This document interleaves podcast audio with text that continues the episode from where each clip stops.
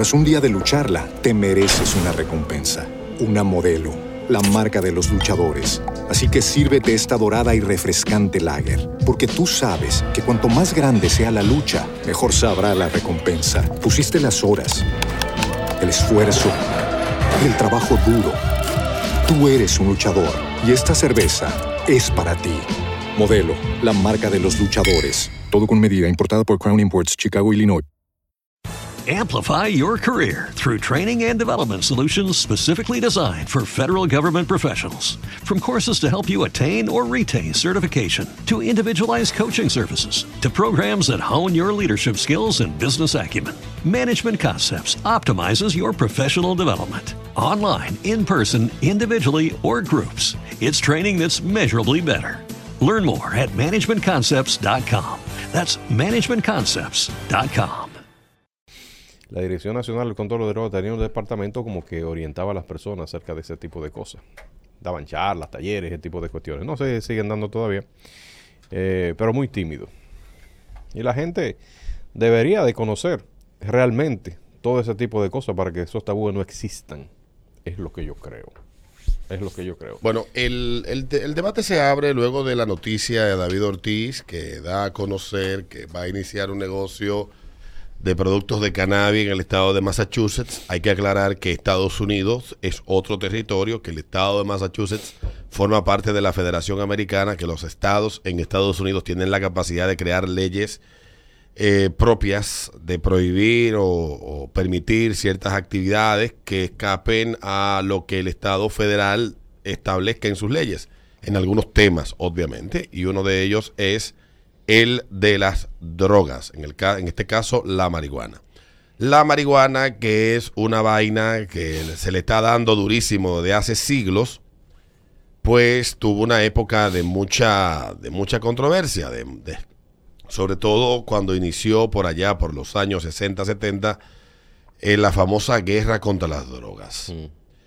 Y eh, evidentemente se fue dando una, un debate a lo largo de todo el planeta de los efectos dañinos del consumo de drogas o de sustancias controladas o alucinógenas o, de, o que te desconectan, que, bueno, la narrativa y todo lo que se, se, se, planteó frente a este tema en el mundo, pues llevó a, a que nos creemos una idea, un concepto de las drogas que va muy alineado con el villano de la vida de todas las personas y lo peor que le pueda pasar a un individuo. A eso nos enseñaron en la década de los 80 la señora Nancy Reagan y las campañas del Consejo Nacional de Droga y de la DNCD de los 90 que decían, ahora te toca a ti llevarme de la mano, tómame de mi mano por un mejor camino y todas esas cosas.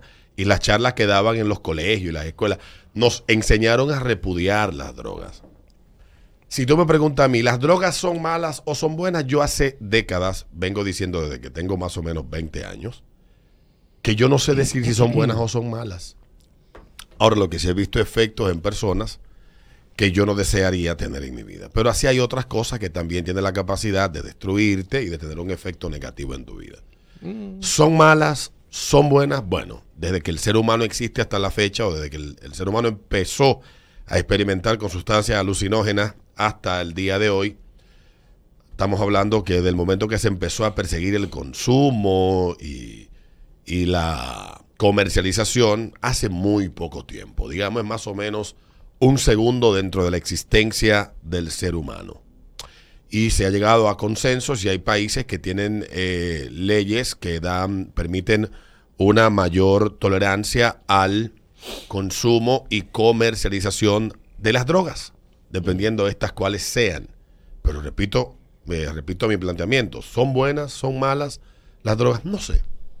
Honestamente, no sé, no tengo la capacidad para, para establecer. Lo que sí hay es una serie decenas y cientos de estudios que plantean con cada sustancia los efectos secundarios a mediano, a largo plazo que las drogas tienen. Entonces, las drogas, sustancias controladas, alucinógenas, como usted quiera llamarla. Hay sustancias inocuas como la nicotina, que usted la consume, y altamente adictiva, y bueno, que no, que a corto plazo no, no, y a mediano y hasta largo plazo no, no crea mayores problemas. U otras como el alcohol, Que eso, eso es, eso que también tiene no han vendido tanta, tantas ideas y tanta vaina. o, o una de las más adictivas de todas las sustancias que consumimos, el azúcar. O sea, se consume un montón de cosas que son sumamente adictivas. Entonces, a la pregunta de, ¿son buenas o son malas? Pues yo lo dejo a eso a consideración de cada quien. Ahora, en el tema de David Ortiz, que es un tigre que está emprendiendo un negocio lícito en el territorio americano, por eso hablaba de que las leyes son lícitas allá, en República Dominicana la promoción y la comercialización de sustancias está prohibida por la ley 5088. Sí. Me explico. Él puede hacer su promoción allá, pero no aquí.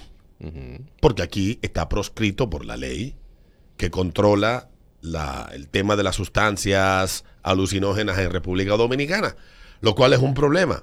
Porque a la luz de la ley en República Dominicana, David Ortiz es un narcotraficante. Dicho sin ánimo de que vamos, vamos, a, vamos a hablar las cosas como son.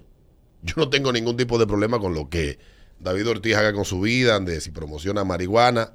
Creo, como dice un amigo mío, que dice que él dice una- que a David Ortiz le, le aplica la frase, ¿cuál era la necesidad ¿De qué? De, de, de meterse en ese brete ahora? pero allá. Exactamente, pero te redunda, eh, choca aquí. Es una vaina de verdad complicada. Por el hecho, eh, lo que pasa es que estamos hablando de David Ortiz. Si lo hubiese Sí. hecho Peter Vázquez no pasa nada. Mm, ¿Tú me entiendes? Y ciertamente eh, eh, la figura y todo lo que envuelve lo que es David Ortiz causa todo este, este tipo de revuelo.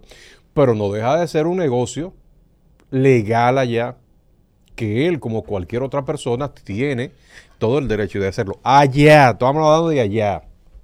Como tú bien apuntas, aquí es ilegal. Aquí es ilegal. Ni siquiera existe ese tipo de negocio aquí. Pero eh, eh, no se trata de una figura este, cualquiera. El impacto que tiene la figura de David Ortiz ante la sociedad dominicana es tremendo. Es tremendo. Y quizás este, por eso tuve todo este revuelo y todo este tipo de, de- cuestiones. Porque este, esperan.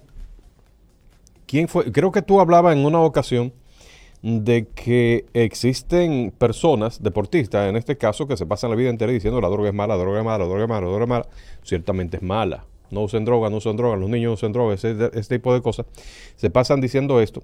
Entonces, Ese es mi cuando. conflicto. Ajá, Por ejemplo, la exactamente. NBA, se- la- en la NBA son malos los esteroides, pero llegar harto de marihuana no. No, porque hay personas, exactamente, hay jugadores que lo hacen. Legalmente. O sea, eh, eh, públicamente lo hacen. Y no hay ningún tipo de, de También problema. la misma MLB hace un par de años eh, tiene una tolerancia mucho más laxa frente al tema. Pero si bien es cierto que David Ortiz es, es eh, eh, lo han querido pintar como un ejemplo ante la sociedad dominicana, y esto ha impactado a muchas personas, eh, lo quieren pintar como un narcotraficante tremendo, pero acuérdense que ese negocio que él está emprendiendo, Dije, di, no, no, por eso hice la aclaración. A los ojos de la ley de República Dominicana, su actividad entra en conflicto con la ley en República Dominicana y visto desde República Dominicana y a los ojos de nuestra ley, su actividad es ilícita. si a, si a mí independientemente de que en el territorio americano es legal. personalmente, y subrayame la palabra personal, Por eso lo pasé por el tamiz de, de la ley. A mí, por ejemplo, yo, yo me chocó ver eso de un señor que, que, que- pero eso no, no quiere decir que no tenga derecho a hacerlo. Totalmente. Pero me, pero me chocó ver un señor de esa magnitud eh, meterse a ese tipo de, de, de- de Yo negocio. honestamente digo como dijo el pana mío ayer. ¿Cuál era la necesidad? Y mira, y hay gente que está planteando una discusión de legalización en la República Dominicana de ciertas sustancias y te voy a decir a ti algo. Ah, eso no va a pasar. Este país, no, ni tampoco vamos por esa parte del libro. Es imposible. Porque todavía nosotros, porque se pone de ejemplo Portugal, digamos. Eh, Portugal despenalizó el consumo de la droga. En el 2000 le ha ido mejor que el de, porque ha bajado la delincuencia, la vaina. Exacta, todo eso. Pero todavía falta mucho por verse. Y yo honestamente no soy prohibicionista. No creo que las prohibiciones resuelvan absolutamente nada. Sí creo en los límites, los controles y los seguimientos en ciertos temas para que las personas se hagan responsables de las decisiones que toman. Yo creo que el individuo en su cuerpo es soberano sobre el mismo y se puede meter en su cuerpo lo que le dé la gana. Yo no puedo decirle a una gente no consuma tal cosa. Eso no es mi maldito problema. No, no, no tengo que ponerme en esa. Yo sé que no la consumo, nunca la he consumido. La marihuana me da asco, ese bajo tan asqueroso. No, no. Entonces, pero ese es mi- esa es mi opinión. O sea, yo, tú no me vas a mí de que en una esquina buscando un eh, 150 de marihuana. ¿Venden 150? No, no sé, Adoni. ¿Mm? ¿Pero por qué yo? No pregunto. Venden 150 de marihuana.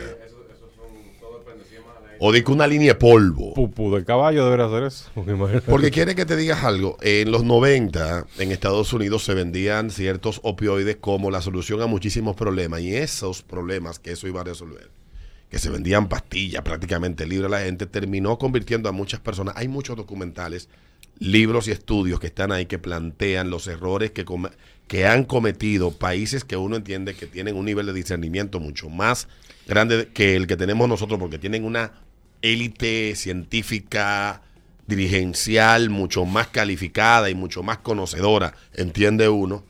Y hoy es lo que ha desatado esta epidemia de consumo de opioides que tiene Estados Unidos desde el estado de Washington allá arriba, en el noroeste, hasta la punta de la Florida abajo, en el sureste.